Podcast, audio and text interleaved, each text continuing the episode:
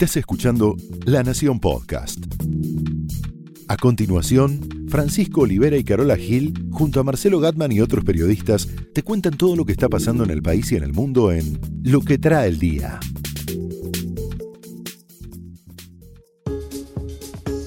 Viernes 23 de noviembre ya te veo que cambiaste la cara. Cara de viernes. Estamos en modo G20, acordate, y fútbol. Lo que pasó ayer en la bombonera tiene que ver con ambas cosas y con una interna dentro del gobierno. Pero yo sé que el G20 no es solo Argentina, desde No, ya. no, Hay te- otros te voy a traer- 19 países, 20 en realidad. Y te voy a traer otros encuentros para el G20 que no esperábamos. Muy bien. Tenemos además la columna de nuestra compañera Silvina Ahmad que nos va a contar todo lo que podemos hacer en la víspera del G20, en esta semana complicada que nos espera, el fin de semana.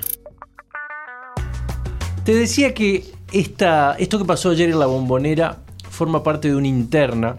En realidad había habido una reunión al atardecer en el ENACOM por el tema de las llamadas falsas para las de amenazas de bombas, viste que Sí. ocurren en todos estos acontecimientos como el G20, hubo un convenio entre las telefónicas y el gobierno para que los funcionarios tengan acceso a todas las llamadas al 911.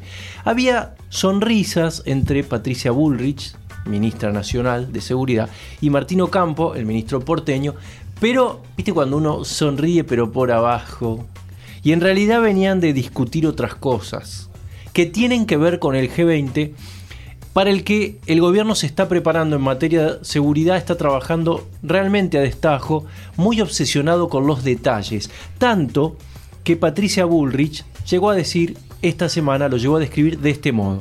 Es un dispositivo potente, fuerte y adecuado Pero las discusiones venían desde la mañana, cuando se entera Patricia Bullrich de que Boca, cuando digo Boca digo Angelici, amigo del presidente, Muy. muy, venía organizando el entrenamiento de Boca con hinchas. Hubo un llamado a la mañana de funcionarios de Patricia Bullrich a funcionarios de la jefatura de gabinete porteña, que conduce Felipe Miguel, para decirle, no se podrá suspender, Mm, ya es tarde, a ver, déjame ver. Hablan con Rodríguez Larreta y Rodríguez Larreta dice, ya no se puede. Entonces se hizo este, esta especie de banderazo, ¿no?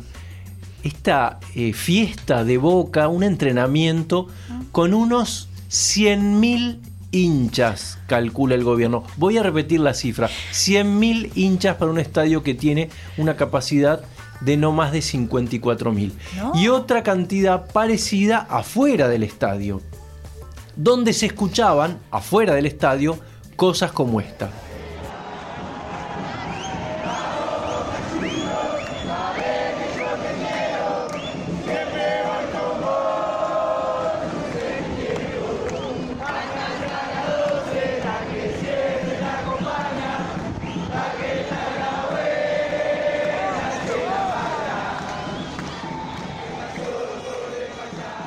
chicos perdidos que lloraban y iban, se acercaban a los policías, gente en las escalinatas, en las salidas de emergencia. En el Ministerio de Seguridad estaban en llamas. Decían, nadie le puede decir que no a Angelici. No se animan a decirle que no. Bueno, algo pasó porque al anochecer, bueno, lo que todos vimos, clausuraron la bombonera por cuestiones de seguridad. Veremos hasta dónde dura esta sanción. Ha pasado otras veces, a veces se levanta rápidamente. Recordemos que Martino Campo, ministro de Seguridad, es hombre de Angelici. Rodríguez Larreta clausuró el estadio de Angelici. Es muy interesante lo que, lo que pasó ayer. Se- ¿Habrá sido una sobreactuación? No sabemos todavía. Seguramente con el transcurrir de las horas vamos a ten- a tener alguna otra información. Todo esto se suma a otra pelea que había que se había dado anteayer por el partido de All Boys, que ahí sí hubo incidentes graves, Sí, sí, eso. con heridos. Los vimos, los vimos, sí. Yo pensé que en la Argentina no había visitantes en el fútbol. Está prohibido por ahora desde 2013. Habían avisado 30 dirigentes de Atlanta que iban a ir a ver el partido de incógnito, sería. A la cancha del Boys. De incógnito con aviso. De incógnito con aviso. Bueno, fueron más de 100. O alrededor de 100. Y dirigentes extraños, dirigentes de 25 años con el torso desnudo, cantando y revoleando la camiseta. Renovación de, de autoridades, podríamos decir, ¿no? Institucional. Así que toda esta pelea había empezado ayer. Había ocho policías de lo que se llama una brigada de fuerzas de choque, que es preparados con escudos, ¿no? Con equipamiento, cuando en realidad en un partido de estos debería haber habido unos 40, 5 brigadas. 70 policías, en un partido así no debería haber habido menos de 400. Y entonces empezaron todos los fantasmas de, que tiene la gente de seguridad del gobierno a decir, ¿esto habrá estado armado? Y acá, viste, empiezan las conclusiones rápidas, ¿no? Fantasiosas algunas. Ojo que la barra de All Boys tiene gente, grupos emparentados con la cámpora. Delía tiene algún amigo Claro. ahí, Luis Delía. Grupos pro-palestinos. Y esto, de alguna manera, encendió la mecha al punto que las autoridades nacionales decían este partido se tendría que haber suspendido. Bueno, finalmente ganó Atlanta 3 a 2, hubo incidentes y ojo muchachos, porque nos queda por delante no solo un Boca River, sino también un San Lorenzo Huracán, sino también en la primera semana de diciembre un Atlético Tucumán San Martín y, agrego, en poquitos días el tan esperado G20.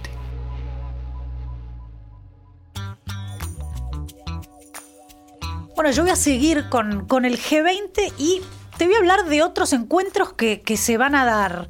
Vos ya habías hablado hace unos días de el esperado encuentro entre Trump y Xi Jinping, ¿verdad? ¿No? Me, había- me habías contado de eso. Ahí se va a definir mucho. Muchos, Queremos, bueno. bueno creemos que, al Así menos, Trump y Putin también va a ser mucho de qué hablar. Mucho de qué hablar acá en Buenos Aires. Teresa May confirmó que, que viene y que se va a reunir con, con- con el presidente Macri, Viste pero que los demócratas se ponen locos cada vez que Trump Sí. se reúne con Putin. tiemblan, tiemblan. Pero bueno, son reuniones bilaterales.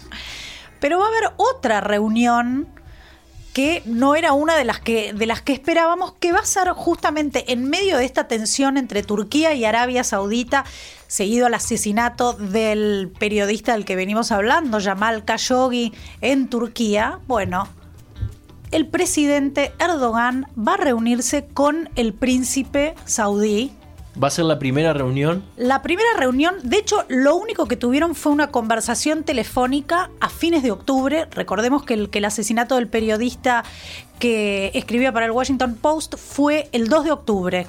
Ellos tuvieron una conversación telefónica a finales de octubre, a fines de octubre, sobre el tema y después no volvieron a hablar. El vocero eh, turco confirmó que estaba revisando el programa de, de actividades del, del G20 y que es posible que se vaya a dar una reunión. Es posible, ¿no? Este, hasta ahí llegó, no hay una reunión confirmada, pero sí sería el primer encuentro entre, entre los dos líderes. Recordemos que también va a estar Trump ahí. Recordemos, sí, tenemos... Hay muchos eh, eh, encuentros que espera el mundo. Claro. De casualidad quedamos eh, como anfitriones en Con- reuniones como, bueno, decíamos, la de Xi y Trump y la de Erdogan y el, y el príncipe heredero, ¿no? Sí, Mohammed bin, Bin Salman. Salman. Eh, Así como la CIA fue muy contundente cuando le informó a Trump que veía vinculación directa entre el príncipe saudí y, estos asesin- y este asesinato por, por los 15 agentes saudíes, en el caso de Erdogan fue un poco más cuidadoso, dijo, acá hay vinculaciones con lo más alto en- en- del gobierno de Arabia Saudita, pero lo dejó afuera al padre del príncipe, al rey, al rey bin Salman, como excluyéndolo de, de- cualquier responsabilidad en, en el tema. Habrá dicho como, como la Ralde, ¿no? Qué raro que de una sangre pareja salga, Salga. la cría cam- cambiada, ¿no? Exacto, exacto.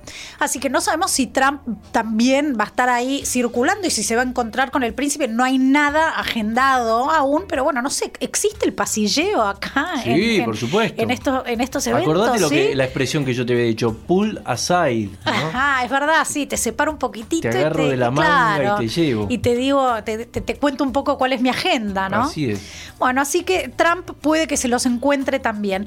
Mientras tanto, ayer Trump estaba celebrando con, con su pueblo eh, el Día de Acción de, de Gracias y habló con sus tropas. Es algo bastante común que el presidente hable con sus tropas que están alrededor del mundo. ¿Qué hizo Trump? Aprovechó para meter un mensaje bien político a su tropa. Lo escuchamos y después te cuento qué les dijo. Dale. It's a terrible thing when judges take over your protective services when they tell you how to protect your border. It's a disgrace.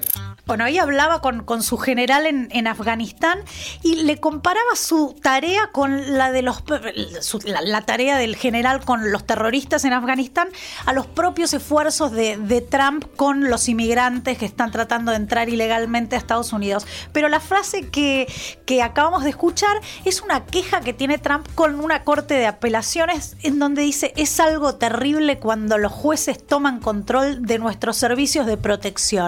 Cuando te dicen cómo tenés que cuidar tus fronteras. Es una vergüenza. Bueno, claro, se no le gusta, le ¿viste? cuestiona a. John Roberts, que se peleó con el, con el presidente de- del, del Tribunal Supremo, justamente por este tema que es tan caliente y que, bueno, para eso están las instituciones en Estados Unidos, ¿no? Claro, pero a él no le Hasta gusta. acá no se No puede. te metas. Dice, no te metas como yo defiendo mis fronteras.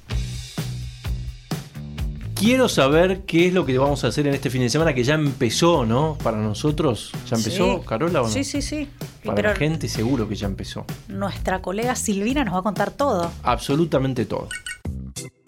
Mucha música este fin de semana y para todos los gustos. Atención los residentes en La Plata y los que puedan movilizarse hasta allá. Abel Pintos llega al Estadio Único por segunda vez, en este caso en el marco de su gira La Familia Festeja Fuerte, con un mega show. Los que vayan lleven calzado cómodo para vibrar con su música durante casi tres horas. Lisandro Aristimuño también estará en La Plata el mismo día. Pero si estás en Capital y preferís salir a bailar, hay planes bien latinos. J Balvin en el Luna Park y Romeo Santos en el Hipódromo. Entre otras muchas actividades para el día, atención a la Feria de las Naciones que ya está sucediendo en la rural y va a estar hasta el 26. Y es un lindo recorrido, una gran exposición de productos artesanales de diseño, moda y decoración. Por otro lado, sábado y domingo se puede ir a la Bioferia, el mayor encuentro de consumo responsable del país, en el predio de Orrego. Alimentación, moda eco, deco y hogar, movilidad, tecnología, ecoturismo, stands, charlas, todo pensando en el bienestar y en el cuidado del medio ambiente. Pero si lo que preferís es un plan bajo techo, el Malva acaba de inaugurar la muestra de Pablo Suárez, un artista muy provocador, de enorme relevancia para el circuito artístico argentino. Es una muestra que ya está dando que hablar, así que a no perdérsela.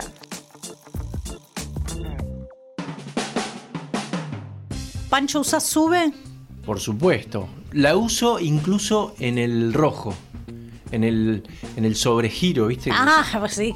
No sé cuánto, cuánto tiempo, cuánto te 40, da. ahora son 40 Claro, pesos. sí, sí, antes era, muchísimo menos. Así que sobregirás. Bueno, entonces alguna vez te has quedado sin crédito. Por supuesto, muchas veces y me he tenido que bajar. Sí, horrible. O algún arma caritativa te la pasa Mm, y te algunos no dice. te dejan, pero No, bueno. algunos no, no, no está permitido. Bueno, desde ayer, unas 10.000 personas van a poder cargar su crédito en su tarjeta SUBE con solo apoyar la tarjeta en el dorso del teléfono celular.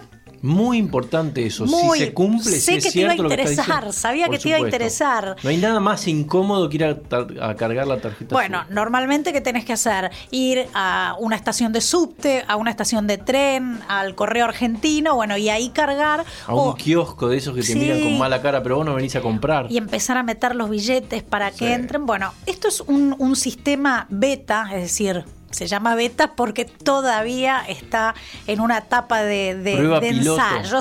Claro. Entonces hay 10.000 teléfonos celulares. Acá hay un tema. Vos lo vas a poder usar, yo no. Porque ¿Por estos qué? son para teléfonos que tienen sistema operativo Android, Ah, mira. que es tu caso. En el caso de los usuarios del teléfono de la manzanita, como le gusta Los decir a la nacionales gente. y populares podemos. Sí. Muy bien. nosotros, los otros, parece que no vamos a poder usarlo. Si querés eh, consultar si tu teléfono ya tiene la posibilidad de, de descargar esta app, te podés meter en la página de Sube, podés ingresar ahí y ver, porque ahí Te está el dice, lis- ay, te toca como el antidoping, ahí- digamos. de- ahí hay un listado de teléfonos Mira. que saben que son sistema operativo Android, que pueden bajar la aplicación y puedes empezar a usarla. En poco tiempo la idea es que esté disponible para, para todos los usuarios de Android.